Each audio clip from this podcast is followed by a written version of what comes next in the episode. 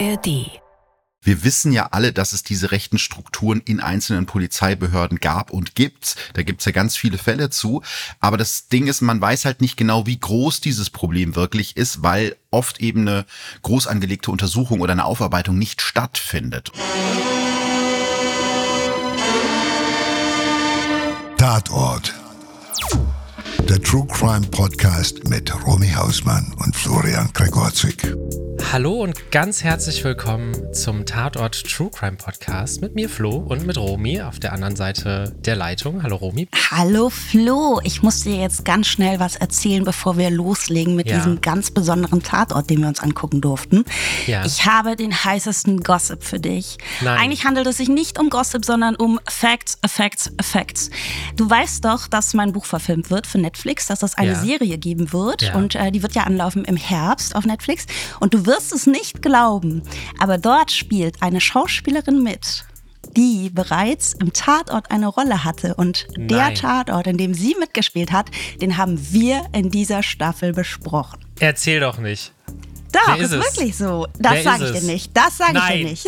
Nein, ich hatte ja kurz gehofft, du sagst, dass ich auch einen Cameo-Auftritt haben darf. Aber okay, auch spannend, auch guter Cliffhanger. Also ich werde es mir sowieso äh, anschauen, wenn die Serie dann rauskommt. Das empfehle ich natürlich auch allen ZuhörerInnen da draußen. Ich kann mir vorstellen, dass das, ähm, ja, da wird man auch äh, dich nochmal als Autorin mit anderen Augen sehen. Wenn man das dann mal so verfilmt sieht, bin ich auf jeden Fall sehr, sehr gespannt drauf. Na, vor allem, ich finde es halt schön, weißt du, dass da so ein kleiner Tatortbezug einfach dabei mhm. ist. Denn mhm. ähm, wir haben es ja gerade schon angedeutet, heute, das ist eine ganz spezielle Folge, die wir hier machen. Ja, ne? ja äh, man hört es vielleicht in meiner Stimme. Es ist ein wenig Traurigkeit auch, die drin liegt. Du hast schon geweint heute Morgen, ne? Gleich nach dem Aufstehen. Ich habe schon geweint, aber das ist ganz normal bei mir morgens. Ähm, ich habe aber auch noch mal, ich habe dann noch mal geweint, habe mich erst beruhigt, dann noch mal geweint, denn äh, zum einen heute besondere Folge Berliner Tatort, neues Team und so weiter, Doppelfolge, aber es ist auch erstmal die letzte Episode der aktuellen Staffel vom Tatort True Crime Podcast und äh, ja, das ist natürlich sehr schade, weil ich das immer sehr gerne hier mit dir gemacht habe, mich immer jede Woche hier mit dir hingesetzt, über den Film gequatscht und über alle Themen Themen, die damit so äh, einhergehen. Wir haben aber äh, zum quasi Ende dieser Staffel nochmal eine kleine Überraschung für euch. Und zwar für alle, die diesen Podcast hier schon von Anfang an mitverfolgen. Heute haben wir einen ganz besonderen Gast, Philipp Fleiter. Der hat ja die erste Staffel von diesem Podcast hier moderiert. Und wir freuen uns natürlich ganz ausführlich gleich nochmal äh, ja, auf diesen Tatort-Podcast so ein bisschen zurückblicken zu können mit ihm zusammen. Vorab aber noch eine kleine Content-Warnung. In diesem Podcast thematisieren wir psychische und physische Gewalt, Mord, Totschlag und Suizid. Das kann bei Betroffenen zu posttraumatischen Belastungsstörungen führen. Wenn ihr selbst Erfahrungen mit Gewalt gemacht habt oder Betroffene kennt, findet ihr anonym rund um die Uhr und kostenfrei Unterstützung bei der Telefonseelsorge unter 0800 3 die 1 0 3 die 1. Yes, es geht heute um viele sehr, sehr ernste Themen. Nicht nur unseren Abschied, sondern auch die ernsten Themen aus dem Tatort-Film, nämlich Racial Profiling, rechte Gruppierungen bei der Polizei, geplante Anschläge von Rechtsextremen, V-Personen und so weiter und so fort. Ja, der Berliner Tatort Nichts als die Wahrheit, der nimmt sich quasi gleich die ganz großen Themen vor und auch Themen, die ein bisschen schwierig vielleicht sind für die, für die Polizei. Und es ist eine neue Ermittlerin am Start, Susanne Bonar, gespielt von Corinna Harfuch, arbeitet zusammen mit Robert Caro, gespielt von Marc Wasch Waschke ab jetzt im Team, so ein bisschen, ne? Mehr oder weniger. Genau, dann lass uns reingehen in den Film. Aber wir besprechen diesen Film gleich zusammen mit unserem Gast Philipp Fleiter. Und Philipp, ich freue mich wahnsinnig, dass du hier bist. Nicht nur, weil du die letzte Staffel Tatort der True Crime Podcast gehostet hast, sondern weil du auch einen meiner persönlichen Lieblingspodcasts, True Crime Podcasts hostest, nämlich Verbrechen von nebenan. Schön, dass du bei uns bist. Hallo. Hi. Was für ein schöner roter Teppich. Vielen Dank für die Einladung. Ich freue mich sehr, äh, wieder in diesem digitalen Studio zu sein. Es ist ja ein bisschen wie nach Hause kommen. Ja, ne? Wie, wie fühlt sich du, an? Riecht es noch so wie damals? Zum Glück nicht. Die Leute arbeiten jetzt mit angezogenen Schuhen. Das haben wir neu eingeführt. Keiner läuft hier mehr in Socken rum. Du bist ja auch ein absoluter Tatort-Ultra. Jetzt haben wir es mit einem neuen Team zu tun. Wie vorfreudig warst du? Wie gespannt warst du, das neue Team zu erleben? Gespannt war ich auf jeden Fall sehr, wobei ich direkt einfügen muss, dass ich Nina Rubin immer ein bisschen mehr mochte als Robert Caro. Ich weiß nicht, wie das euch so gegangen ist. Also die waren als Team toll, weil die so unterschiedlich waren und im Zweifelsfall dann doch zusammengehalten haben. Und da wollte ich natürlich wissen, äh, wie das neue Team Caro und Bonar funktioniert äh, und dann gleich eben in der Doppelfolge. Ich war also dementsprechend gespannt. Wir können ja gleich mal in die vollen gehen später. Ich fand, es war ein schöner Einstieg in das Team, aber äh, da wäre jetzt drehbuchtechnisch noch ein bisschen mehr drin gewesen, finde ich. Erzähl mir mal, was hättest du denn erwartet und was hättest du dir gewünscht? Was hast ähm, du bekommen? also die Einführung äh, der Charaktere war, war schön. Ne? Wir haben jetzt eine neue äh, Kommissarin kennengelernt, die ganz, ganz anders ist als ihre Vorgängerin Nina Rubin. Ich muss nur sagen, dass es sich meiner Ansicht nach ein bisschen gezogen hat. Also äh, für eine Doppelfolge fand ich, war es ein bisschen wenig Überraschung. Ja, das, das ist so das Einzige, aber so als Team fand ich die beiden wirklich cool. Das, das hat Spaß gemacht vielleicht fangen wir auch erstmal nochmal so ein bisschen und holen mal die Leute ab, die vielleicht mhm. sich nicht mehr ganz genau erinnern, was da eigentlich überhaupt passiert ist. Nur ganz kurz, ne? Also, Caro ermittelt ja am Anfang erstmal alleine zu einem mutmaßlichen Suizid von einer jungen Polizistin. Stellt sich hinterher raus, es war kein Suizid, sondern sie ist ermordet worden. Und zwar, weil sie rechte Gruppierungen unter ihren PolizeikollegInnen ja auffliegen lassen wollte muss ich sagen, ich fand diese Brücke eigentlich, mit der dann ähm, hinterher quasi die neue Kollegin dazugeholt hat, finde ich cool. Ich finde auch das mhm. Thema sehr aktuell.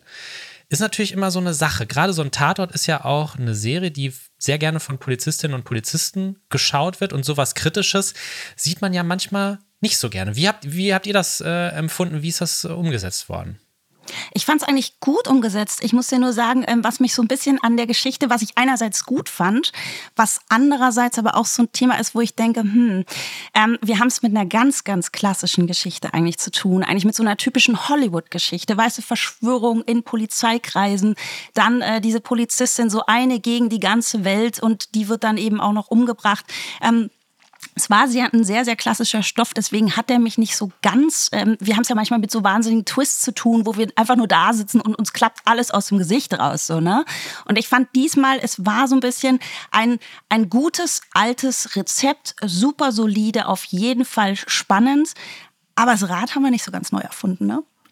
Das war genau das, was ich meinte, Rumi. Man hatte so das Gefühl, schon von Anfang an zu wissen, was passiert so ein bisschen. Und so war es dann tatsächlich auch. Also die ganz große Überraschung bleibt ja dann irgendwie aus, aber das Thema an sich ist natürlich super, super wichtig. Ne? Also ich habe das leider schon sehr oft auch für meinen Podcast recherchieren müssen und auch mit vielen Polizistinnen und Polizisten drüber gesprochen. Und wir wissen ja alle, dass es diese rechten Strukturen in einzelnen Polizeibehörden gab und gibt. Da gibt's ja ganz viele Fälle zu.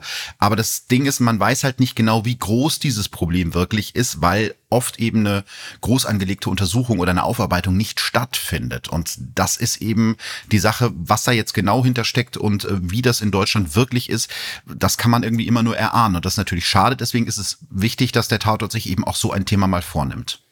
Wenn du sagst, du hast da auch schon mit Polizistinnen und Polizisten drüber gesprochen, ähm, was sagen die denn dann darüber? Also hast du auch das Gefühl, dass das, sage ich mal, auch realistisch abgebildet worden ist oder sagst du auch eher hm, im Film bisschen zu viel Hollywood? Naja, ob es da jetzt wirklich die groß angelegte Verschwörung gibt, die am Ende jemanden töten soll, ja, also ob es da wirklich Mordanschläge gibt, die da in, in Polizeiwachen geplant werden, das hoffe ich jetzt mal nicht, dass das so ist. Aber äh, was finde ich auch ganz schön gerade im ersten Teil gezeigt wurde, ist dieser gewisse Alltagsrassismus, der sich manchmal so einschleicht und das ist was, was mir schon von ganz vielen äh, Polizistinnen und Polizisten gespiegelt wurde, weil die einfach draußen auf der Straße sind und dann gibt's immer den etwas älteren Kollegen, der dann eben den rassistischen Spruch benutzt oder der das N-Wort benutzt und die wenigsten gehen dann dazwischen und sagen, ey, das ist nicht cool, hör auf damit. Also das finde ich wurde sehr gut dargestellt, gerade in der in der ersten Folge.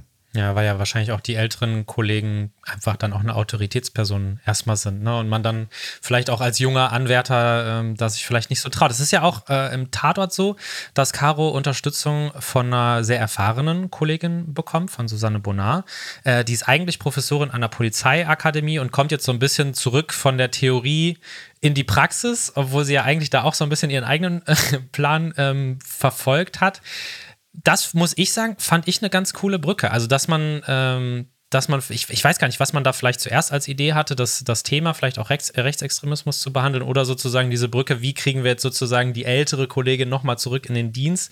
Das fand ich eigentlich ganz, ganz schön gelöst. Wie ging es euch damit? Ich fand es auch schön, dass beide so ein bisschen ihre eigenen Ziele verfolgt haben am Anfang. Ne? Dass nicht direkt klar war, wo wollen die beiden hinmarschieren. Äh, das ist genau das, was du gesagt hast, Flo. Das, das fand ich auch schön gelöst, weil das war mal eine geschicktere Einführung irgendwie äh, in den Fall. Aber es ist natürlich auch so ein Tatort-Ding, dass Ermittler immer irgendwie familiär oder persönlich in die Fälle verstrickt sind. Und das ist ja in diesem Fall auch gleich zweimal aufgetaucht, dass irgendwie Figuren über Familienbande da drin involviert waren. Und das hat man jetzt auch schon relativ oft gesehen, möchte ich mal sagen. Ja, aber dadurch kriegst du halt selber auch so als äh, Zuschauerin ähm, die emotionale Brücke geschlagen. Ne? Also wir hatten es auch ganz oft, dass wir sagen, hey, es ist schon Zufall, ne, dass die immer irgendwie da mitwursteln müssen. Aber es macht den Film einfach auch emotionaler. Und ich finde auch, Corinna Harfuch ist für mich eine der besten deutschen Schauspielerinnen. Die kann dir einfach alles spielen. Und deswegen freue ich mich sehr, dass sie jetzt Teil dieses Teams ist. Absolut, absolut. Also super Schauspielerin. Ich habe auch, als ich gelesen habe, dass sie die Nachfolgerin wird von Meret Becker, habe ich mich mega gefreut, weil ich glaube, es ist sehr schwer, diese großen Fußstapfen zu füllen. Wobei man sagen muss, gerade am Anfang, also ihr erinnert euch an Nina Rubin, die war ja sehr schillernd und, und sehr bauchgetrieben und irgendwie auch ein Partygirl und gleichzeitig Mutter. Und dann kommt eben diese Bonar, die ist ja eher so eine, ja, ich ich würde sie so als engagierte Oberstufenlehrerin ein bisschen beschreiben, ne? so ein bisschen genau. spröde und sie ist ja eher so schicke Weinbar. Wenn man sagt, Rubin war so Späti, ist Bonar eher so Weinbar. Aber ich finde eben das in, in Mischung ähm, mit ihrem Kollegen, äh, das ist spannend. Also das ist vielversprechend. Ich glaube, da kann noch äh, einiges Gutes kommen. Ja, und es ist ja auch, es ist ja immer schwierig. Ne? Beim Tatort sind ja eigentlich, also hinterlässt ja jeder große Fußstapfen, muss man ja auch mal so sagen. Also diese Charaktere, die werden ja zum Teil auch über Jahre, zum Teil sogar Jahrzehnte gespielt. Und da dann quasi jemanden zu ersetzen, ist ja, das ist halt immer eine tricky Sache. Kann ich mir auch vorstellen, als Schauspielerin große Chance, aber ja. Aber umso besser, wenn du die, die Rolle einfach komplett konträr anlegst, mhm. ne? weil sonst hättest du es immer damit zu tun, ja, sie war aber irgendwie noch schillernder und das ist jetzt so ein billiger Abklatsch. Ne? Du wolltest ja, Philipp, ähm, total gerne eigentlich einen Berliner Tatort mit uns besprechen. Mhm. Warum gerade einen Berliner Tatort? Was verbindest du damit? Also ich verbinde mit diesem Team eine ganz besondere Folge, ehrlich gesagt. Ich kann mich noch gut daran erinnern, dass ich damals mit Lotti und Laura Wohlers von Mordlust den Berliner Tatort, ich glaube, das war das Mädchen, das allein nach Hause geht, so hieß der. Also der letzte Fall mit Merit Becker als Nina Rubin, den haben wir gemeinsam besprochen. Und das war definitiv einer der spannendsten Tatorte der letzten Jahre und mich hat's auch emotional ganz schön getroffen, als äh, Rubin da gestorben ist in Karos Arm. Also das ist so eine Tatortfolge, die ich nicht vergessen habe und deshalb habe ich gesagt, jetzt bin ich gespannt, wie es weitergeht und habe mir deswegen diesen Fall ausgesucht oder diese Doppelfolge ausgesucht. Ja, bei uns ist das ja auch immer äh, so ein bisschen, dass wir viel oder zumindest bei mir ist das so, dass ich mhm. bei so Tatorten eben einfach viel auf die Themen schaue, ne, weil ich einfach mich ansonsten beruflich viel mit Politik, auch viel mit Extremismus auseinandersetze. Und deswegen finde ich das halt auch wichtig, oder deswegen finde ich auch den Tatort, das habe ich auch schon ganz oft gesagt, finde ich so als so ein Vehikel immer total gut, ja. der sozusagen sonntagsabends nochmal solche wichtigen Themen einfach in die Mitte der Gesellschaft trägt, ohne jetzt Tatort, äh, Tatort, Tagesschau-mäßig quasi da irgendwie zu sitzen und irgendwelche Meldungen ähm, quasi, quasi zu verlesen. Wie hast du das denn wahrgenommen? Du bist ja auch schon wahnsinnig lange Tatort-Nerd irgendwie.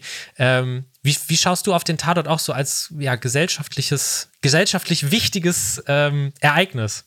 Ich kann dir da nur zustimmen. Das ist genau das Ding. Ich glaube, das sind oft Themen, die so schwer sind, dass viele Leute sich damit gar nicht wirklich beschäftigen wollen.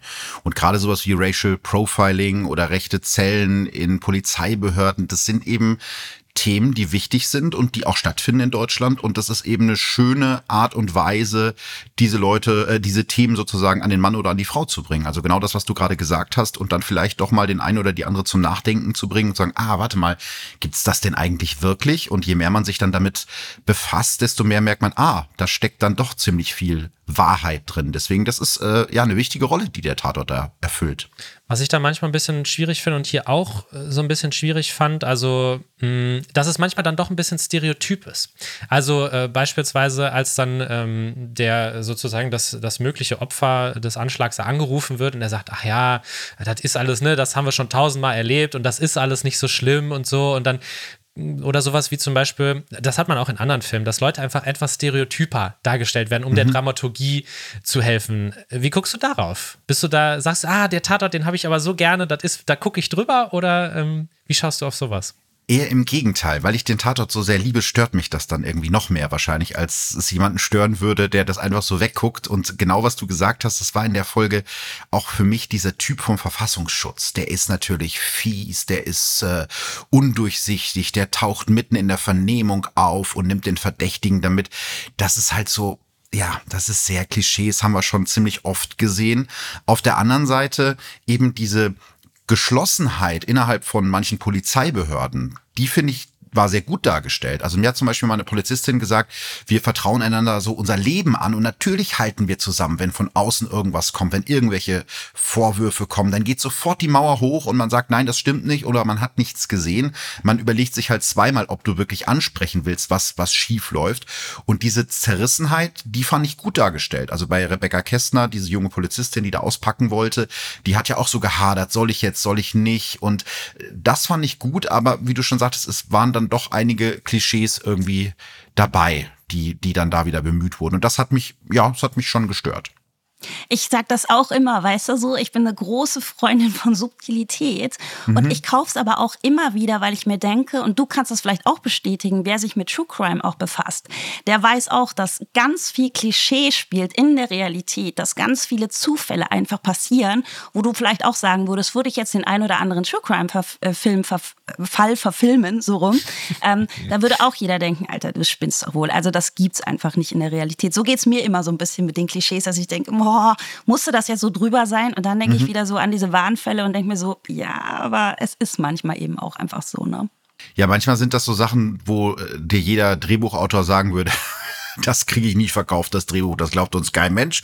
Und so ist dann aber in der Realität, ja, das stimmt. Ähm, aber gerade da hätte man noch ein bisschen mehr tun können, weil man hatte ja in der Folge oder in dieser Doppelfolge drei Stunden Zeit, das zu entwickeln. Dafür fand ich es ein bisschen dünn. Das hätte auch in 90 Minuten gepasst, weil eigentlich ist das so ein spannendes und vielschichtiges Thema. Aber ähm, ja, da war mir ein bisschen wenig Überraschung drin, haben wir, glaube ich, gerade am Anfang schon gesagt.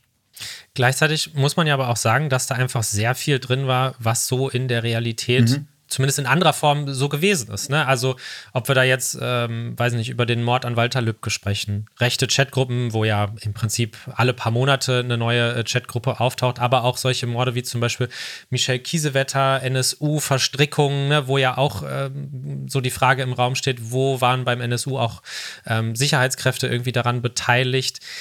Man kann ja einfach diesen Tatort also ja, es gibt diese Elemente, wo es vielleicht ein bisschen überzeichnet ist, bin ich ja auch immer der größte Kritiker, aber es gibt halt auch sehr viele, die einfach genau so passieren können, mhm. fand ich.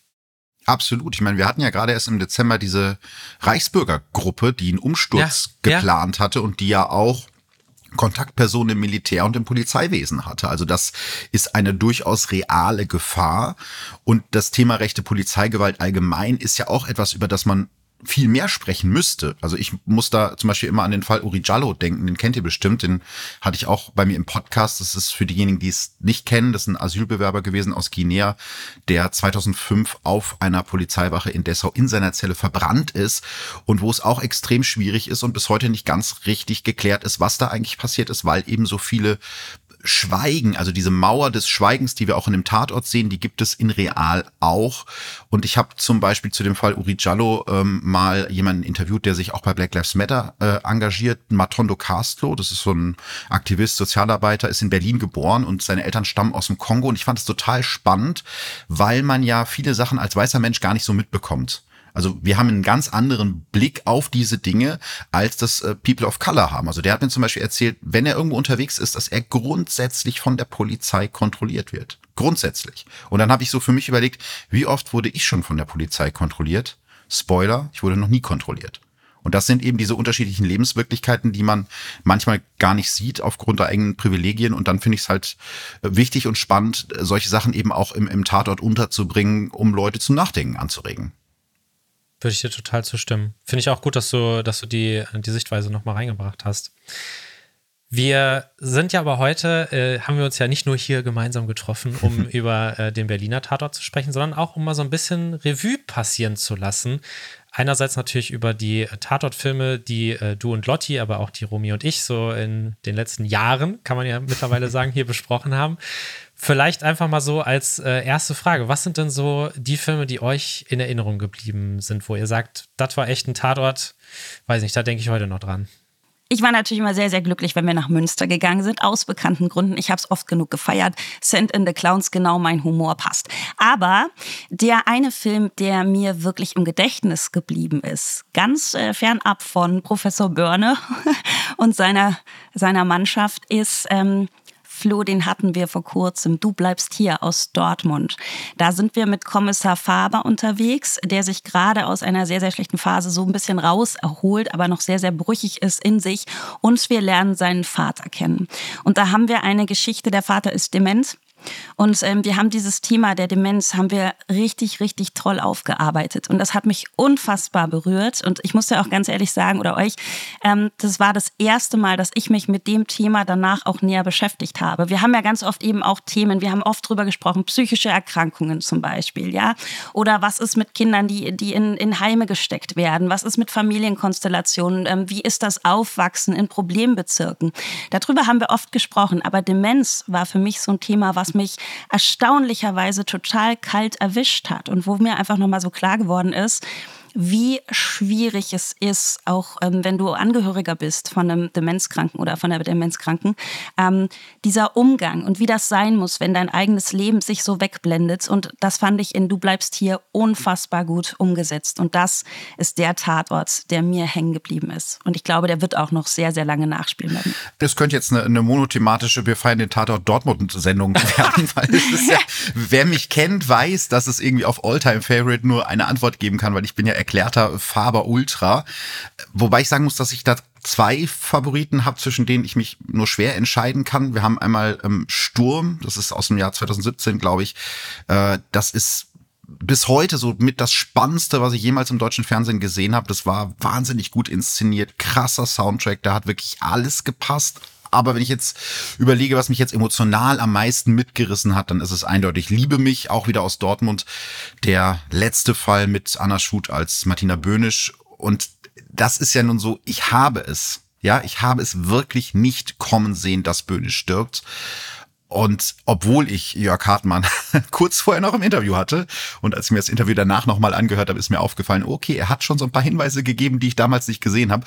Und das war einfach so ein Schlag in die Fresse, als sie da gestorben ist. Und da habe ich wirklich das allererste Mal beim Tatort richtig geheult. Dementsprechend ähm, muss es wohl der sein. Und dann kam ja eben der, den Romy auch gerade genannt hat. Der war auch nochmal gut, aber äh, nicht so krass wie, wie Liebe mich. Also das hat mich wirklich, der hat mich fertig gemacht. Ich finde das ja auch immer so krass, wenn du wirklich diesen, diesen Schritt machst, ja, als Filmemacher mhm. und lässt wirklich äh, so eine Figur dann auch sterben. Wir haben das ja zum Beispiel in Dresden hatten wir das auch bei Chef Schnabel, wo man dachte, na ja, okay, er ist jetzt schwer verletzt, aber er ist dann eben doch wieder aufgestanden. Das ist ja auch so ein altes Mittel, weißt du, die Leute sitzen da, mega Cliffhanger, so, aber am Ende stehen sie wieder stramm. Nein, Böhnisch ist nicht mehr aufgestanden und das finde ich, ähm, ja, also da gehört schon was dazu. Und ich glaube, gerade so diese Stammgucker und Guckerinnen, so wie wir das auch sind, die macht das fertig. Also da gehe ich komplett mit. Da habe ich auch mhm. geweint. Ich muss ja sagen, ich schäme mich jetzt fast so ein bisschen, weil ihr habt so große emotionale Tatorte rausgesucht. Ähm, ehrlicherweise fand ich den Tatort vor allen Dingen dann immer besonders, äh, dass ich mich besonders daran erinnert habe, wenn er mal quasi anders war als andere mhm. Tatorte, so ein bisschen unkonventionell. Und äh, ja, für mich war das zum Beispiel auch der letzte Tatort aus Österreich. Also da äh, geht es in der Geschichte drum, äh, Leute, die wegrationalisiert werden. Es geht um IT, es geht irgendwie um Drogen, um sich behaupten ähm, in der Gesellschaft. Ähm, wo dann auch mal mit unkonventionellen Mitteln gespielt wird. Also einfach, dass man auch mal direkt in die Kamera spricht, dass man, dass der Zuschauer der Psychologe der einen äh, äh, Beamtin ist sozusagen. Das fand ich wahnsinnig cool, weil das auch, glaube ich, nochmal zeigt, wohin so ein Tatort auch perspektivisch gehen kann. Wir hatten das auch zum Beispiel im Weihnachtstatort aus München, der ehrlicherweise nicht so nicht mein Favorite-Tatort ist, ne, das ist immer noch Dresden, dabei bleibt es auch bei mir, aber die dann beispielsweise am, beim Weihnachtstatort so eine Weihnachtsgeschichte erzählt haben über so ein Krimi-Dinner, wo wir mhm. plötzlich irgendwie im 19., 18. Jahrhundert waren. Und das waren so Tatorte, wo ich, wo ich gedacht habe, das ist cool. Da zeigt man auch, dass man nicht nur inhaltlich, nicht nur thematisch irgendwie äh, quasi was Neues machen kann, sondern man kann auch einfach mal, vielleicht finden es dann auch irgendwie von den 10 Millionen Leute, vielleicht finden es 5 Millionen doof. Aber man ja. hat, man kann auch mal was ausprobieren und man ist sozusagen nicht nur, weil das diese große Institution Tatort ist, festgefahren in, wir erzählen das jetzt immer gleich, sondern man hat auch zwischendurch immer mal wieder Filme, die so ein bisschen außer Reihe fallen ähm, und so ein bisschen experimentieren und das, ähm, das fand ich sehr, sehr cool. Ich finde, das ist die große Stärke des Tatorts und deswegen liebe ich den auch so sehr, weil da ist wirklich, die Range ist total groß. Du hast eben so einen Fall, wie du gerade gesagt hast, diesen etwas betulich inszenierten äh, äh, Krimi-Dinner-Krimi aus München, der auch irgendwie was für sich hatte. Dann hast du so komplett äh, verrückte äh, Moreau-Tatorte aus Wiesbaden und dann hast du zwischendurch auch mal hier Nick Chiller in Hamburg, der mit der Bazooka durch die Stadt läuft. Also es ist, nicht alles davon ist toll, aber es ist halt eine riesen, äh, ja, eine, eine ein Riesenangebot und jeder Fall ist bestenfalls anders und das mag ich sehr, ja. Jetzt hatten wir ja auch immer das große, große Glück, dass wir nicht nur die Filme gucken und besprechen durften, sondern wir hatten auch tolle Experten und Expertinnen im Interview. Gibt es denn so ein Interview bei euch beiden, wo ihr sagt, oh, das ist bei mir komplett hängen geblieben? Also bei mir war es auf jeden Fall, wir hatten kürzlich eine Phantombildzeichnerin zu mhm. Gast, wo wir dann einfach zum Schluss, äh, also wir kamen auch eins so von meinen tatsächlich. Genau, wir, wir, wir kamen dann so ein bisschen, ja. wir kamen dann so ein bisschen drauf, äh, was so die, sag ich mal, die größten Stärken sind, die so eine Phantombildzeichnerin haben muss. Und da hat sie gesagt, es geht auch viel ums Reden, ums Beschreiben und auch ums Verstehen, wie andere Leute Menschen besch äh, beschreiben. Und da hat sie dann ähm, quasi so eine äh, auditive Phantombildzeichnung von Romy und von mir gemacht und gesagt, was so die, die Features wären, die bei uns am meisten auffallen würden oder die sie sich so, so aufschreiben würden. Aber, und sie hat gemeint, also, ich sehe aus wie eine freundliche Trickbetrügerin oder wie Das kann ich nur bestätigen. ja, genau. Nein, aber wir hatten so wahnsinnig, also wir hatten den Kollegen da, der den Frauke Liebs Podcast gemacht hat, zum Beispiel, der über Dominik? den Fall nochmal erzählt. Genau, mhm, ja. Super. War, also totale Empfehlung, hört euch den Podcast auf jeden Fall an. Ich habe den danach auch nochmal durchgesuchtet.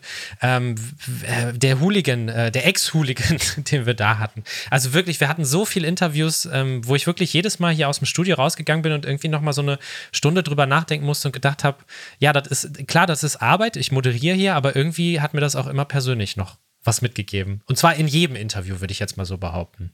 Ich fand das auch mal total spannend, weil du ja dich mit Themen dann auseinandersetzt, beruflich, mit denen du dich vielleicht normalerweise nicht auseinandersetzen würdest. Und wir hatten in einer der ersten Folgen eine Aktivistin für Blindenrechte im Podcast. Mhm. Und ich fand es total spannend, weil die mich nochmal auf ganz andere Gedanken und Sichtweisen gebracht hat, weil sie zum Beispiel sagt, das sind so Kleinigkeiten, ähm, wenn sie durch die Stadt geht und sie ist eben nicht sehend, diese E-Roller, die überall auf dem Bürgersteig stehen, das ist für blinde Menschen total gefährlich. Aber habe ich natürlich vorher, weil ich es eben sehe, noch nie drüber nachgedacht. Und das sind so Kleinigkeiten, wo du dann rausgehst, denkst so, stimmt, wow, da, ne, das ist jetzt irgendwie was Neues für mich. Und natürlich auch die Interviews mit den, mit den Schauspielern finde ich immer total spannend, weil manchmal wollen die nicht so viel erzählen und da muss man so ein bisschen bohren und das ist dann irgendwie immer schön, wenn man dann äh, am Ende doch noch irgendwie was Persönliches rauskriegt. Das, das hat mir auch immer sehr großen Spaß gemacht. Also ich würde, glaube ich, auch sagen, es gab eigentlich kein Interview, wo ich danach gedacht habe, naja, hätten wir uns irgendwie sparen können, weil jedes Mal irgendein neuer Aspekt da war. Oder auch so ein Punkt, wo man, äh, wie du gerade auch gesagt hast, Philipp, wo man irgendwie selber sich so anguckt oder so reflektiert und sagt, das, da habe ich noch nie drüber nachgedacht. Mhm. Wie krass aber eigentlich. Und ich muss sagen, für mich persönlich war es auch immer natürlich eine große Freude, wenn wir Marc Benecke hier hatten, ne? aus ganz äh, persönlichen, eigennützigen Gründen. Oder auch, auch die Mädels Folge, von Mord auf Ex, also so diese True Crime Gang. Und deswegen ist es für mich auch heute so schön, dass du da bist, Philipp. Weil natürlich, es ist ja so ein, so ein halbes Herzchen, hängt ja sehr, sehr einfach am True Crime. Und wenn man da quasi diese äh, diese, diese Kollegen und Kolleginnen eben auch äh, da hat und eben auch Podcasts. Ich bin ja noch nicht so lange im True Crime Game und ja auch nicht hauptberuflich im Grunde. Ne? Das ist ja für mich nur so ein Nebending, was mich immer wahnsinnig fasziniert und wo ich so ein bisschen mitdoktern darf. Und eben, wenn ich dann immer sprechen durfte, einfach mit den Hosts, ähm, die meine Lieblingspodcasts einfach hosten. Ja, das war immer, das war für mich persönlich immer der mega Super-GAU im besten Sinne. Vielen Dank, wie schön, Dankeschön. Naja, ist ja so, weißt du, das ist ja, man muss ja, ja. man muss ja mal gucken, wo man bleibt, ne? Und wenn man das Gute mit dem Nützlichen verbinden kann, dann ist das ganz wunderbar. Gibt es denn ein Interview, weil du gerade gesagt hast, mit den SchauspielerInnen, gibt es denn ein Interview, wo du da sagst, das war eigentlich so mein Lieblingsspecial, was ich gemacht habe? Mm, also mehrere, ehrlich gesagt. Ich fand das Interview mit Ulrike Volkerts ganz toll weil ich habe mich vorher natürlich umgehört, das gehört ja zur Vorbereitung so ein bisschen dazu und habe dann doch von einigen Kolleginnen und Kollegen gehört, na, die kann auch mal ein bisschen schwierig sein, wenn die keine Lust hat, die Fragen zu beantworten. Und dementsprechend bin ich sehr respektvoll in dieses Interview gegangen. Aber es war dann nach kurzer Zeit hatten wir uns total warm gequatscht und ich habe ihr auch ähm, dann direkt am Anfang gesagt, was vielleicht so ein bisschen der Eisbrecher war, dass es ähm, toll für mich als als schwuler Mann war, eine ähm, lesbische Frau im Fernsehen zu sehen. Ja, das war ja damals, als sie sich geoutet hat, was komplett Besonderes. Das gab es ja bis dahin nicht. Und so eine Person in 20.15 Uhr Programm, das hat schon, glaube ich, auch Türen geöffnet für, für queere Menschen. Und es war ein ganz ehrliches und tolles Interview. Und natürlich, natürlich muss ich auch Jörg Hartmann alias äh, Faber interviewen. Da war ich auch sehr aufgeregt, weil einfach mein absoluter Lieblingskommissar. Und wir haben ganz lange gesprochen und kurz danach kam eben diese Folge raus, wo Böhnisch gestorben ist und er hat wirklich dicht gehalten und nichts verraten, wofür ich ihn noch ein bisschen blöd finde immer noch. Nein, gar nicht. Er hat es genau richtig gemacht, weil die haben es ja wirklich geschafft, das geheim zu halten. Und ähm, das war ein Interview, das mir dann nachher nochmal angehört habe und gemerkt habe, ah, Moment, eigentlich hat er mir schon alles erzählt, ohne wirklich was zu sagen. Das war cool. Oh, das muss ich mir gleich noch, nachher nochmal nachhören. Das könnt ihr übrigens auch machen in der Audiothek. Aber ich muss das nachher gleich mal abprüfen auf verdeckte Easter Eggs, was er da so gesagt hat. Yes, soweit also zum Tatort-Podcast. Philipp, wenn man mehr von dir hören möchte, wo kann man das denn machen? Erzähl uns Verbrechen das von Romy nebenan. Weiß es ja schon. Oder warte, Ro Romy erzählt das am besten. Stimmt. Romy, Überall auf den gängigen Plattformen hört euch an Verbrechen von nebenan. Ähm, ich muss dir ganz ehrlich sagen, jetzt ähm, also nicht, dass du rot wirst, Philipp, ne? Aber ich bin tatsächlich ins True Crime gekommen wegen dir, weil du einer der Podcasts warst, den ich so gut gemacht fand. Weil mich hat ganz, ganz viel gestört, so beim Hören eben auch anderer Podcasts, vieler, vieler Podcasts leider, wie das manchmal so ein bisschen ähm, sensationslüstern alles immer erzählt war, wo ich mhm. mir immer so dachte, jetzt stellt euch mal vor, da hört sich irgendein Angehöriger oder ein Opfer diesen Podcast an. Und äh, das hat mir bei dir sehr imponiert. Deswegen an alle Hörer und Hörerinnen, Verbrechen von nebenan und Tatort der True Crime Podcast. Das ist alles, was ihr hören müsst für den Rest eures Lebens. Herzlichen Dank. Schöner hätte ich es nicht sagen können. Vielen Dank. Philipp, vielen Dank, dass du uns nochmal besucht hast. Und äh, wer weiß, vielleicht ja mal bis irgendwann. Das hoffe ich doch. Äh, vielen Dank für die Einladung und äh, allen da draußen, die das jetzt gerade hören, dann wahrscheinlich auch frohe Ostern. Bleib gesund, bis bald. Tschüss. Wir haben noch einen Hörtipp für euch, den Podcast Dark Matters, Geheimnisse der Geheimdienste. Es geht um Spione, Doppelagenten, aber auch um Beamte mit der Lizenz zum Abheften. Ja, die deutschen Geheimdienste sind nicht wirklich Bond, aber auch nicht nur Behörde. Und manchmal geht bei ihnen auch richtig was schief. Vergessene Informanten, vergeigte Operationen, verbaselte Geheimdokumente, alles, worüber sie lieber nicht reden würden, erfahrt ihr in Dark Matters mit den Experten der ARD. Jeden Mittwoch neu in der ARD Audiothek und überall sonst, wo es Podcasts gibt. So, jetzt bleibt uns nur noch zu sagen, erstmal danke an unsere Hörerinnen und Hörer dafür, dass ihr bei jeder Folge eingeschaltet habt, dass ihr äh, uns so fleißig zugehört habt. Und natürlich ganz herzlichen Dank an dich, Romy. Also ich muss sagen, es war wirklich richtig, richtig cool. Hab, wir haben uns von Anfang an eigentlich total gut verstanden. Es war, ich habe mich jedes Mal gefreut, mit dir hier über den Film zu sprechen, über die Themen zu sprechen. Und es ist ja auch für mich das erste Mal True Crime gewesen. Und von dir mal so ein bisschen wirklich als die Queen of Crime and Thriller in Deutschland mal so ein bisschen lernen zu dürfen. Das war mir eine ganz, ganz große Ehre. Ganz herzlichen Dank, Romy. Flo, ich kann das alles nur zurückgeben. Es war eine wunderbare Staffel mit dir und ich hoffe, wir finden uns bald wieder zusammen, um weiterhin Tatort zu gucken und drüber zu sprechen. Es war sehr, sehr schön. Das hoffe ich auch. Zum Schluss nochmal Danke auch an unser Team hinter dem Mikro, dass wir hier jede Woche so toll geklungen haben. Und ja, bis bald.